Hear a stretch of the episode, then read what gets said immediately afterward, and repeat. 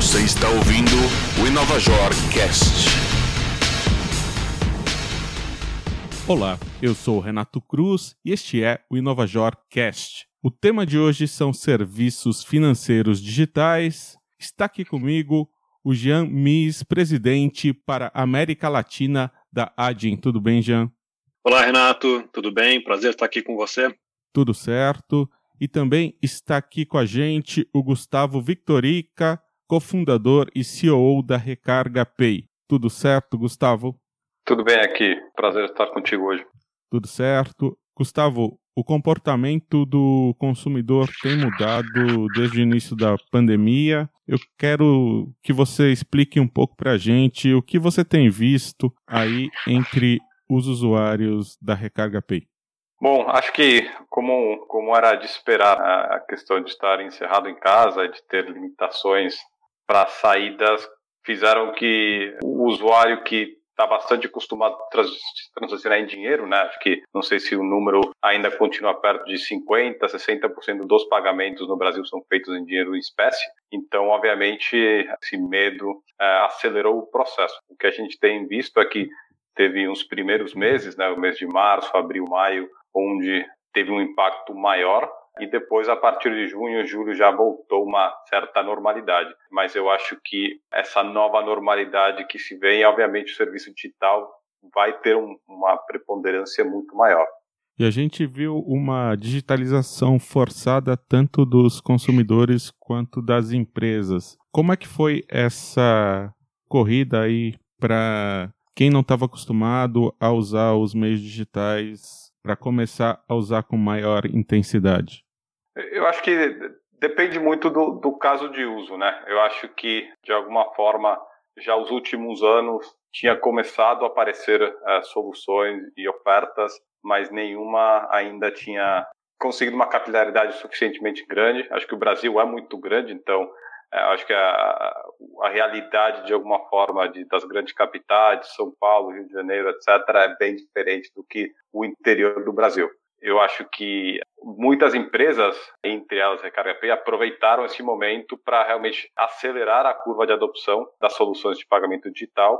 Mas, de novo, acho que a, a frase o Brasil é grande, é, especialmente para o mundo de pagamentos, é super relevante, porque pagamento é uma questão de hábitos e até mudar o hábito o tempo demora. Acho que isso acelerou, mas ainda temos um largo espaço para percorrer. Jean, e o que você tem a dizer a respeito disso, até de repente comparando o mercado brasileiro com outros mercados da América Latina?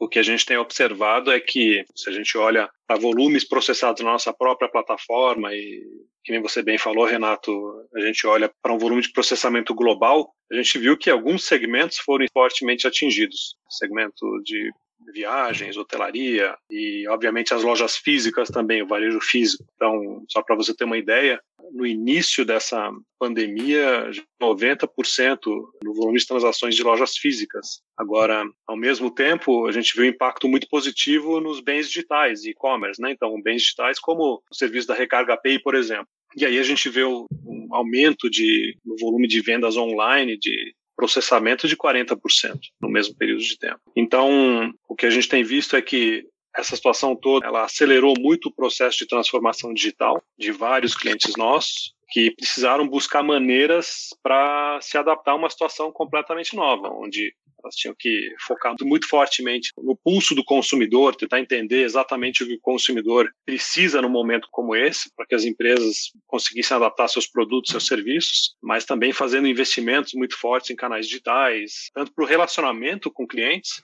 mas também para alavancar vendas ou, ou absorver vendas que tinham sido perdidas nos canais físicos. Então, é uma situação muito curiosa, porque é a primeira vez que o mundo vê uma situação dessas, que traz muita mudança de comportamento que, na nossa opinião, vai ter um impacto longo prazo, como as empresas fazem seus negócios e como consumidores compram seus serviços e produtos. É uma, uma fase bem interessante. E, na sua opinião, nessa transformação digital, quais são os principais desafios? Porque os meios de pagamento são só uma parte dessa solução.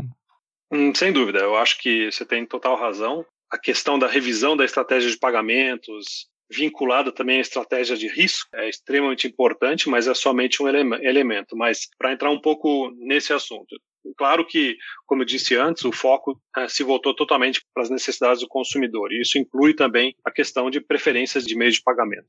Posso até entrar um pouco mais em, em detalhe em relação a isso conforme a gente vai evoluindo a conversa mas também em, em, questões de gestão de risco do seu negócio, uma vez que você tem que é forçado a migrar tudo para o e-commerce. Então, de acordo com pesquisas que existem aí no mercado, houve uma, um aumento de, de cinco vezes nos ataques de fraude a, a plataformas de e-commerce, né, a lojas que vendem produtos online. E para isso, obviamente, as empresas tiveram que se ajustar e tiveram que adotar uh, estratégias de gestão de risco totalmente diferentes do que no período pré-pandemia. Mas, como você mesmo falou, esse não é o único ponto focal, né, ponto de atenção. Então, como eu já falei, investimentos nos canais digitais se tornaram extremamente importantes, e aí isso obviamente é vinculado também a investimentos em plataformas novas, então acredito que muitas empresas tiveram um esforço muito grande para reduzir custos e aumentar eficiências e ao mesmo tempo diminuir as dependências de legado tecnológico, estão buscando plataformas que operam em cloud, mas também usando parcerias para alavancar vendas, como por exemplo, trabalhando muito próximo com marketplaces para expandir os canais de venda. E então esses são, eu diria, alguns desafios que empresas se depararam e tiveram que se preparar e, e tocar com uma velocidade muito grande nesse momento. Renato, se, se eu puder acrescentar, acho que é, o, o, mais interessante para mim dessa pandemia é que demonstrou que tem que se adaptar ao modelo de negócio completo. acho que as empresas, de uma forma, foram forçadas porque já não existe, mesmo que essa digitalização já vem bastante tempo acontecendo, mas não pode existir uma empresa que seja só mundo físico, que até o modelo de negócio do, do, restaurante teve que ser repensado. Obviamente, já tinha delivery, já tinha aplicativos para entrega de comida, mas muitos uh, restaurantes tiveram que se adaptar completamente. Tem casos de restaurante de carne que agora vende carne diretamente para o consumidor, ou lojas que restaurante que começou a vender os vinhos deles agora tem uma adega digital. Eu acho que a pandemia demonstrou que tem que repensar o modelo de negócio das empresas que querem continuar operando no futuro para conseguir estar online de alguma forma online o tempo inteiro e não ser só uma loja física, o um mundo físico separado do digital.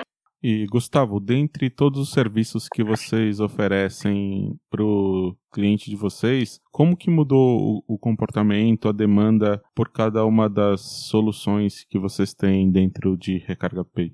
Acho que aí teve várias etapas, né? Então teve um primeiro momento onde claramente algumas coisas teve uma caída, como o Jean falou, de 90%, então a gente opera no vertical de transporte público, por exemplo. É, obviamente, cidades fechadas, ninguém usa transporte público, então esse foi uma vertical que os primeiros meses da pandemia tiveram um impacto grande. Também teve um impacto, de alguma forma, de baixar a exposição de risco, então, a gente tem o vertical de empréstimos, que nos primeiros dois meses da pandemia também a gente foi um pouco mais cautelosa em, em para quem a gente dava o crédito e por medo ao que realmente aconteceu, né, que no mercado a, a inadimplência aumentou, muitas pessoas começaram a ficar sem emprego, então tem menos pessoas que conseguem pagar suas dívidas, então a, a inadimplência aumentou. Mas, em linhas gerais, o, os grandes verticais da Recarga Pay, pagamento de contas, recarga de, de celular, é, são produtos de alguma forma anticíclicos.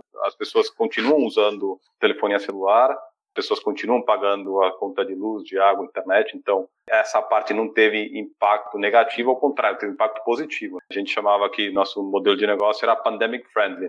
E, modelo de negócio eu falo incompleto, não só é, de cara para o usuário, mas empresa em si. Em três dias a gente passou a estar 100% remoto, escritórios em, em São Paulo, Rio, Buenos Aires, Miami, todo mundo foi para remoto em três dias e a operação continuou sem nenhum problema. E também nossos usuários continuavam utilizando nossos serviços sem nenhuma interrupção. Teve até casos muito interessantes. A gente tem também uma, uma rede de lojistas, né, de revendedores dos nossos produtos, que quando as cidades iam fechando, os, os comércios mais estabelecidos iam fechando, eles que são profissionais independentes, o varejo muito mais long tail, eles continuavam abertos e viraram a única opção na sua região para pagar contas, fazer recarga celular e até tiveram um crescimento de vendas porque não tinha opção. Então, em linhas gerais, obviamente, os primeiros meses um pouco mais complicados, porque o panorama não estava tão certo, mas em linhas gerais foi um impacto positivo no modelo, do nosso caso, 100% digital. Jean, você comparou o varejo físico e o varejo digital e disse que tinha mais informações assim como mudou a escolha do meio de pagamento. O que você pode dizer a partir das transações que passam por vocês sobre a mudança do comportamento do consumidor? Observou é bastante interessante. Claro que com toda essa problemática das lojas fechadas, aumentou muito a base de compradores online. E dentro dessa base, obviamente, tinha ou tem muitos uh, compradores que compram ou compraram pela primeira vez na internet. E, além disso, de novo, por causa dessa situação toda, aumentou também muito a frequência da compra de pessoas no, no ambiente online, que é lógico. Então, isso se vê num, num reflexo que que isso teve, por exemplo, um negócio da iFood. A iFood cresceu 22% em volume de pedidos nessa quarentena. Arezo cresceu 120% em um só mês, no mês de abril, por causa desse aumento de demanda de compras online. O que é interessante é o tipo de consumidores online também mudou. Então, novos consumidores online entraram nessa onda, por exemplo, os consumidores vindos das classes C e D, que tiveram um aumento de 60% no volume de compras uh, no e-commerce, mas também a pessoas de terceira idade, então pessoas que não tinham ou têm uma familiaridade muito grande com meios de pagamento eletrônicos, com, com online. O que, que isso significa para nós como empresa de pagamentos? Isso significa que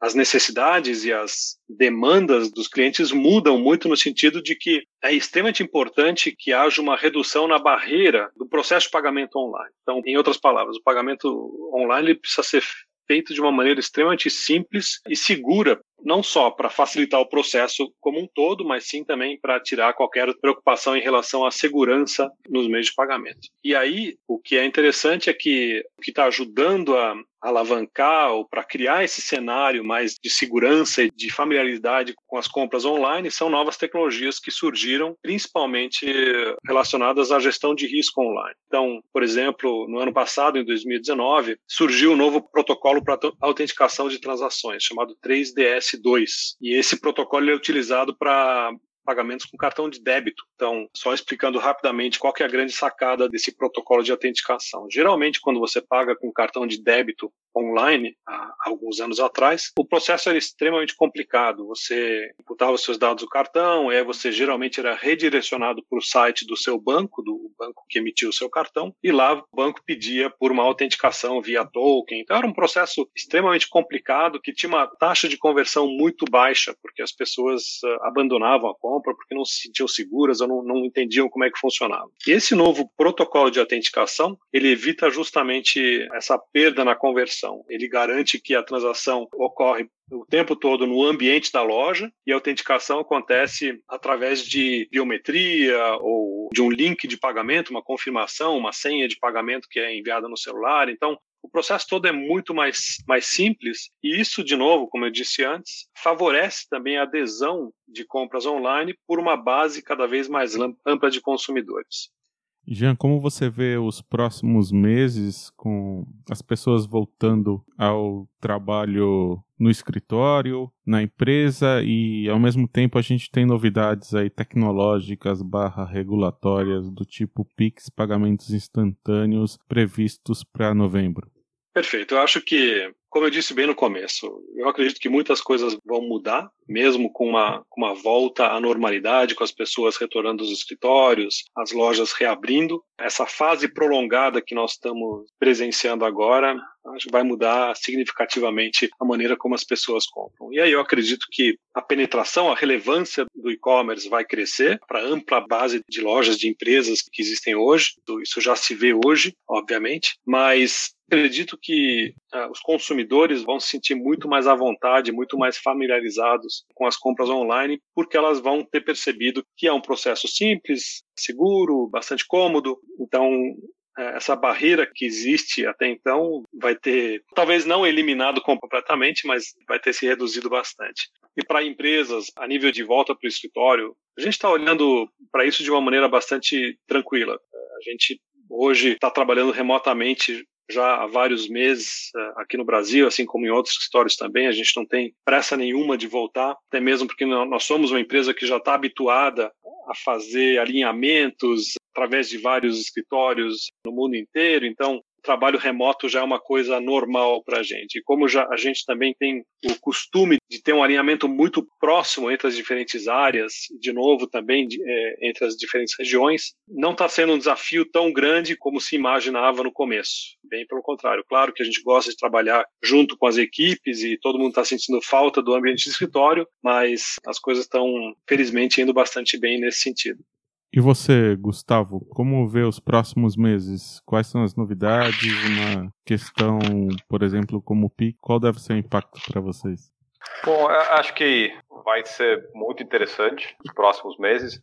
A agenda né, de lançamento do Pix tem, acho que toda a indústria aí muito expectante de que vai acontecer. Eu acho que tem duas equipes. Tem a equipe que está falando que vai mudar tudo, que boleto bancário vai morrer, que cartão de débito vai morrer. E eu sou da turma que sou um pouco mais cauteloso, porque meio de pagamento é uma questão muito que tem que ver com hábito e o Brasil é muito grande, voltando ao que eu falei antes. Eu acho que vai ser interessante ver os casos de uso que vão aparecer. Acho que tudo que seja permitir pagamentos mais eficientes, rápidos, seguros e mais baratos vão pelo caminho correto de, de realmente trazer mais pessoas para esse mundo. Então acho que o Banco Central está numa linha correta. Acho que indo no ponto do, do Jean, na questão de segurança, acho que como está sendo o lançamento do Banco Central e todos os grandes bancos se adequando ao mesmo protocolo, acho que realmente vai trazer confiança para o consumidor, mas quem manda é o consumidor, no final das contas, então tem que ver como é a adopção deles. Eu acho que é, é um primeiro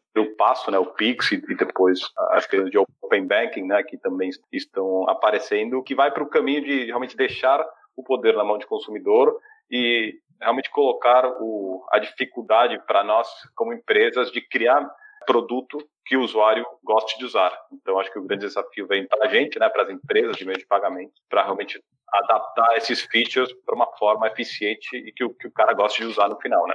Eu sou o Renato Cruz, este é o InovaJorcast. Conversei sobre serviços financeiros digitais com Gustavo Victorica, cofundador e CEO da Recarga Pay. Muito obrigado, Gustavo. Eu que agradeço, um prazer conversar contigo. E também com Jean Mis, presidente para a América Latina da Adyen. Muito obrigado, Jean. Obrigado você, Renato, foi um grande prazer. E obrigado também a você que ouviu este podcast e até a semana que vem. Você ouviu o Inovajor Cast.